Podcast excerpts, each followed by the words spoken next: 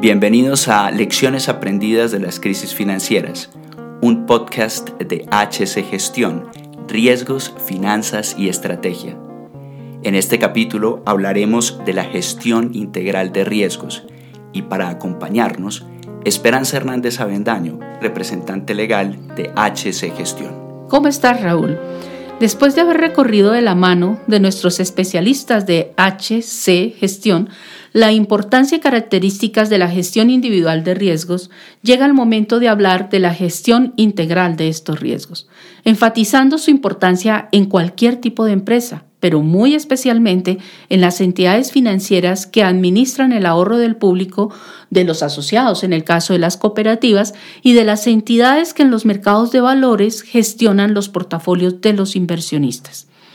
En todos los países, y Colombia no es la excepción, se inicia la gestión de riesgos de forma individual, tanto para lo que denominamos riesgos financieros, como son el riesgo de crédito, de liquidez y el de mercado, como para los riesgos no financieros, entre estos los riesgos operacionales y el riesgo de lavado de activos y financiación del terrorismo como los más conocidos. Esperanza, Después de escuchar sobre la gestión individual de los riesgos que mencionas, ¿cuáles son esos elementos que en tu concepto conducen y permiten integrarlos en una única gestión?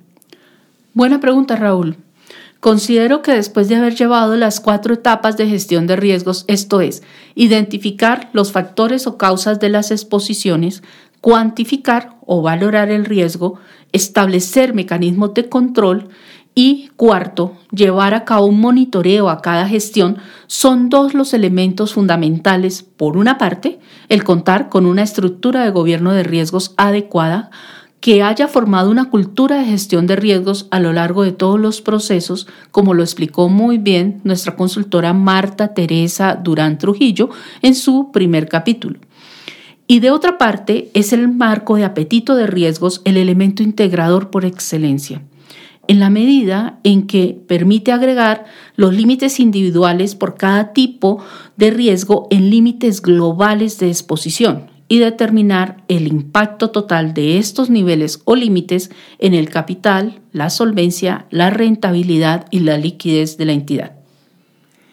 En otras palabras, Esperanza, se puede afirmar entonces que la gestión integral de riesgos es el resultado de agregar o integrar la gestión individual de cada uno de ellos.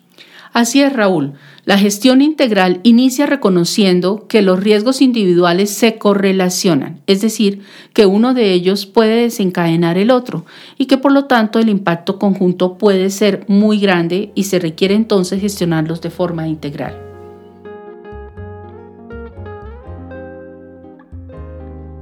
Gestionar las interrelaciones entre los riesgos en épocas de crisis no debe ser una tarea sencilla, por lo que considero importante aprovechar tu experiencia en la crisis de finales de los 90 para conocer cuáles son las lecciones que consideras fueron fundamentales respecto de las interrelaciones entre los riesgos. Sí, en la crisis de 1999 en Latinoamérica, los reguladores y supervisores del sector financiero aprendimos en esos días de trabajo de 24 horas seguidas que sí o sí debíamos empezar a exigir que las entidades financieras empezaran a gestionar los riesgos individuales, especialmente los que se identificaron como los causantes de la crisis. En la mayoría de los países emergentes como el nuestro, este fue el riesgo de crédito. Sin embargo, nos dimos cuenta que ese no era el único riesgo que enfrentábamos, sino que su fuerte interrelación con el riesgo de liquidez y con el riesgo operacional nos obligaba a desarrollar la gestión de varios riesgos financieros y no financieros, y así empezamos con la gestión individual, tratando de abarcar todos aquellos que identificábamos que se correlacionaban o se interrelacionaban entre sí. Esa nueva exigencia de gestión individual, además en plena crisis financiera, implicó la necesidad de crear una cultura y cambiar el statu quo de lo que se venía haciendo hasta ese momento. Una labor nada sencilla, créeme, pero inevitable. Y hoy puedo afirmar que no solamente del lado regulador y del supervisor, sino también de las entidades financieras, la gestión de riesgo se convirtió en una función vital para asegurar la continuidad del negocio y en algunos casos fue tal la pasión que despertó la actividad en los gestores de riesgos que esa gestión es hoy fundamental en la definición de la estrategia y el modelo de negocio de las entidades financieras.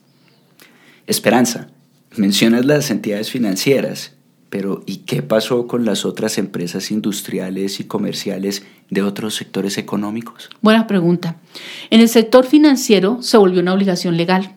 para mitigar el impacto de la crisis financiera con un ingrediente de urgencia, teniendo en cuenta que estas entidades tienen el ahorro del público y el sistema de pagos de la economía, ni más ni menos. Mientras que en las empresas de los otros sectores fue más un acto voluntario de parte de algunas de ellas, con dos propósitos principales, eso sí, de un lado para asegurar la continuidad del negocio y de otro para mantener la rentabilidad de los inversionistas. Hasta ese momento entonces entiendo que la gestión de riesgos era individual y enfocada en los riesgos financieros de crédito, contraparte, liquidez y mercado. ¿Es correcto? Efectivamente. Como una lección de esa crisis del 99, se desarrolló e implementó una gestión individual enfocada en los riesgos que tú mencionas, especialmente en algunos casos con mayor énfasis en los riesgos de crédito y liquidez, debido al origen de la crisis misma. Sin embargo, bien vale la pena resaltar que otra lección que se aprendió es que los riesgos se interrelacionaban. En términos estadísticos existe una correlación entre ellos y en términos sencillos un riesgo no sucede solo sin impactar la gestión del otro. Así, por ejemplo, un aumento de la tasa de interés, que es un factor o causa de riesgo de mercado, impacta el costo del fondeo o de los recursos requeridos para operar, o sea que la liquidez tiende a ser menor y se presenta el riesgo de liquidez y a causa de este se favorece el incumplimiento de las obligaciones desencadenando un riesgo de crédito y hasta acá vemos cómo se interrelacionan los riesgos financieros. Pero si además investigamos por qué no contábamos con un adecuado plan de contingencia de liquidez y encontramos fallas en los procesos, errores del personal, nos damos cuenta que también estaba presente el riesgo operacional, que no gestionábamos de forma adecuada y así se puede seguir encontrando que definitivamente ni los riesgos financieros ni los riesgos no financieros dejan de correlacionarse. Pero para identificar correlaciones, la primera gran lección, Raúl, fue la necesidad de cuantificarlos. Y obviamente la segunda, incluir en esa medición las correlaciones y cuantificar cuánto valían esas correlaciones. Pasaron unos años más y en 2007 se evidencia otra crisis financiera, esta vez en los países desarrollados y con repercusión global mayor. ¿Qué lecciones sobre gestión integral de riesgos se aprendieron en esta ocasión? Sí, así es. Llega la crisis subprime en 2007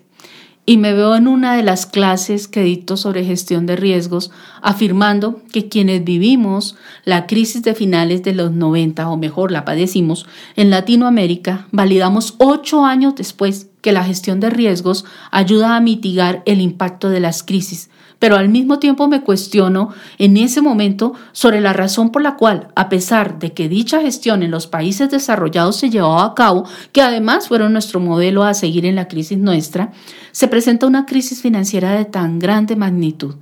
Después del análisis y de volver a leer artículos posteriores a nuestra crisis, como los de la doctora Sara Ordóñez y el doctor Miguel Arango, muy buenos además, sobre la crisis nuestra en Colombia, así como sobre la misma crisis subprime, como los de Joseph Stiglitz y de otros más, encuentro como respuesta que las correlaciones entre los riesgos individuales eran más fuertes de lo esperado y evidenciado hasta ese mismo momento, y mucho más en mercados desarrollados donde la innovación financiera era muy alta. Luego reafirmo la importancia de llevar a cabo una gestión integral, no solo individual de los riesgos, pero además que cuando existen entidades financieras y empresas de otros sectores económicos operando en esos mercados que a la vez son parte de un conglomerado o un grupo económico y financiero, la gestión de riesgos definitivamente debía ser integral esto es, no solamente integrando todos los riesgos a nivel de empresa,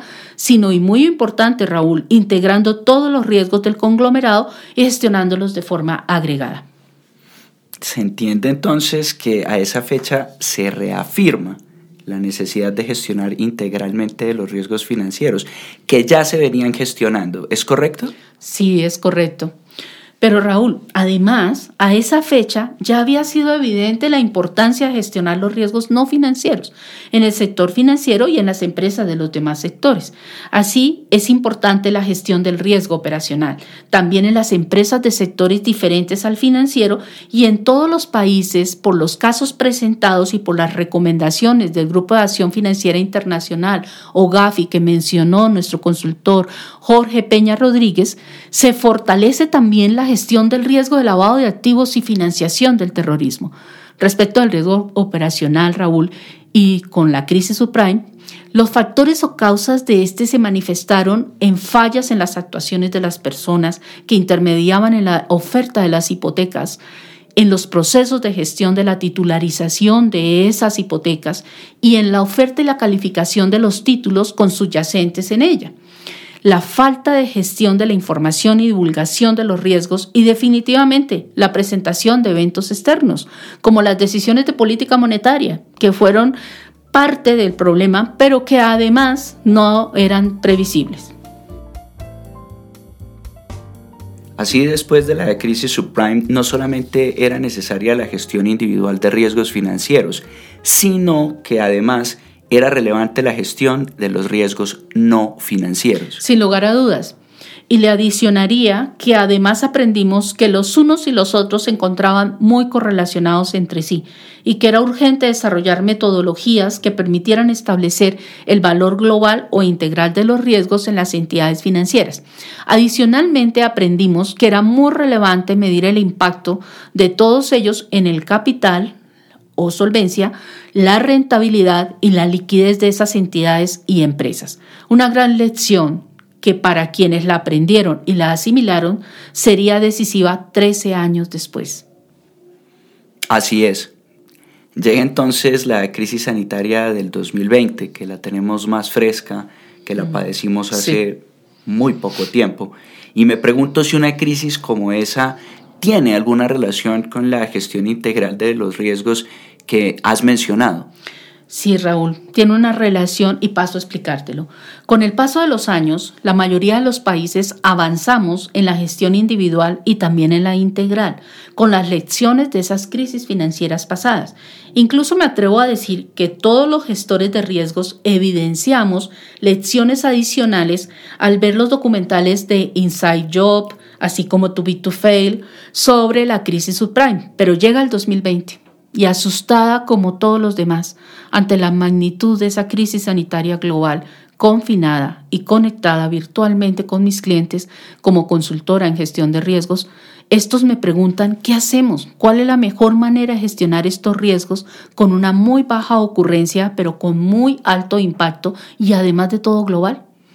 Al trabajar sobre las posibles respuestas a esas preguntas, encuentro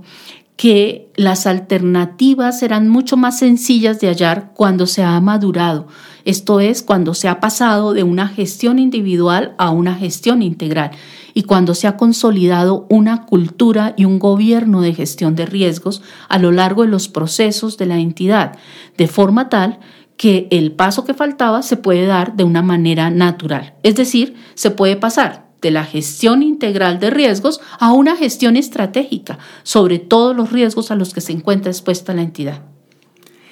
Esto significa que los que aprendieron las lecciones pasadas y se prepararon pudieron actuar previamente.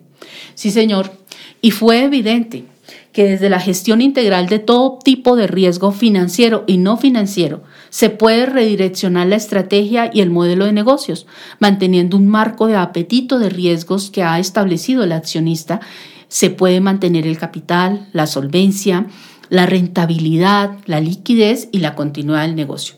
Esto es que se pueden enfrentar nuevas crisis financieras o de otro tipo, con las lecciones que nos dejaron las anteriores. Seguramente vendrán otras crisis que nos aportarán nuevas lecciones, pero tendremos cada vez más oportunidades de sobrevivir si hemos evolucionado en la gestión de los riesgos a los cuales estamos expuestos. Una realidad de esta crisis sanitaria, Raúl, de 2020, es que la innovación no solo tecnológica, sino en todos los procesos, primero los estratégicos, como el de la gestión de riesgos, segundo los misionales o en los que yo hago y debo hacer para poder sobrevivir,